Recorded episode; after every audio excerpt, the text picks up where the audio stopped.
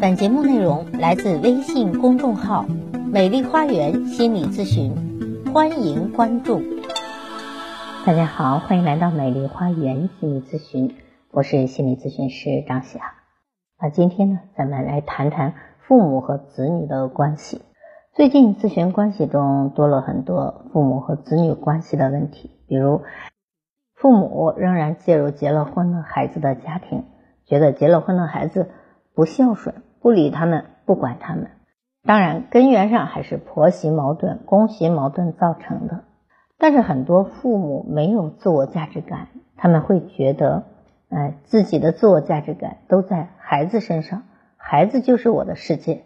那么这种关系就可能是一种共生关系了，或者叫做病态的共生关系。那么更可怕的是病态的寄生关系啊，就比如说完全靠孩子。来养活自己，包括物质赡养和精神赡养。当然，如果父母年龄大了，不能自理了，那赡养是没有问题的。就怕有些父母，比如赌博、炒股、欠债啊，用这些都让孩子来承担，那么这就是一种依赖孩子了，而且是一种病态的共生关系。那么从心理学上讲，早期母婴关系中就有一种固生关系，它指的是。母亲和婴儿之间的相互寄生和依赖啊，我依赖你，你依靠我。而中国的父母和孩子很多时候就是这种寄养关系，它是由人格不完整形成的相互依附的人际关系。它表明人的生命都不是独立的和成熟的。那么这种共生关系在婴儿期这个是很正常的，因为婴儿无法独立生存，需要父母来支撑。但是呢，当孩子成年之后，孩子是能够自己生存的。但是有些父母是不愿意放手的，因为他习惯了和孩子黏在一起。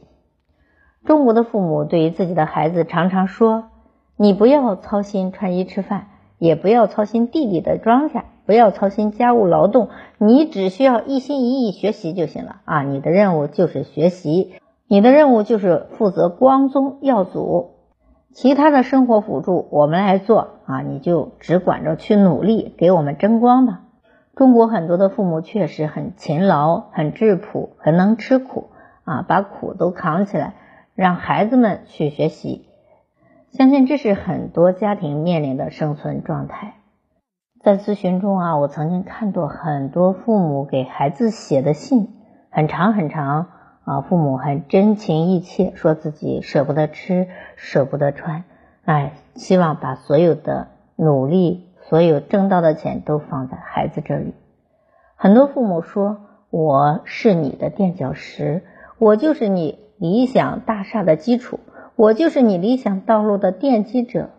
我并没有自己的生活，我活着的目的就是让孩子你过上人上人的生活。”我就是全心全意为孩子你服务的。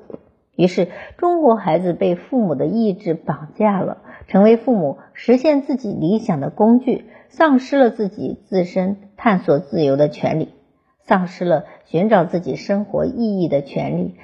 因为孩子们完全活在父母的期望中，成为父母实现理想的工具。孩子如果不懂事，我们可以让自己去探索。作为父母，我们更多的是应该在法律和道德的范围内去保护孩子们的健康成长，而不是用我们已经形成的思维方式去要求孩子们完全按照我们的意志去生活、去处理他们的事物。其实那是一场谋杀，就是孩子不允许他有自己的独立思想，你应该完全按照我设定的人生路线来。那其实对于孩子来说，就是一场吞没，就是。孩子没有了孩子，家长用付出的方式把孩子完全吞没了，完全让孩子活在我们大人的影子里，活在我们的理想中，甚至让孩子活成了我们自己啊，甚至是我们自身的延续。那你可能会认为孩子是我们生的，仿佛是我们的私有财产。那么这样其实忽略了孩子其实是一个独立的个体。很多中国的孩子也有这样的矛盾：一方面，他们想做自己啊，想按照自己的理想来去做自己的人生；但另一方面，他们又很矛盾，又很内疚和自责，觉得父母对我那么好啊，我仿佛做自己就是背叛了父母，就是对父母的不孝顺。但其实呢，成为你自己，你才能够真正的快乐啊。所以很多的家长就会觉得，哎，孩子不听我的了，不听话是孩子的一种进步，因为不听话其实真的是孩子心理上的一种成长和进步。比如青春期的孩子。他开始叛逆、不听话，其实就是建立自己的世界，建立自己的思想。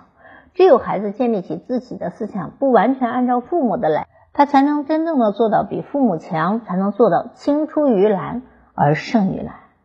所以呢，如果父母管的太多、管的太细、管的太严，就完全让孩子成为自己的附属品，自己成了孩子的提线木偶了。那这样的人生。必然是有缺憾的，因为孩子长不大，孩子成不了自己。那我们本来是希望孩子有出息的，但是由于父母管控太多，却成了孩子成长路上的绊脚石。好，不知道我今天的观点您是否接受呢？如果您有任何的困惑，都可以咨询我。所有听众朋友咨询都可以享受最高优惠。我的咨询微信是幺八三五三三五零七三二。幺八三五三三五零七三二，关注我，咨询我，帮您理清困惑，走向幸福。咱们下期节目再会。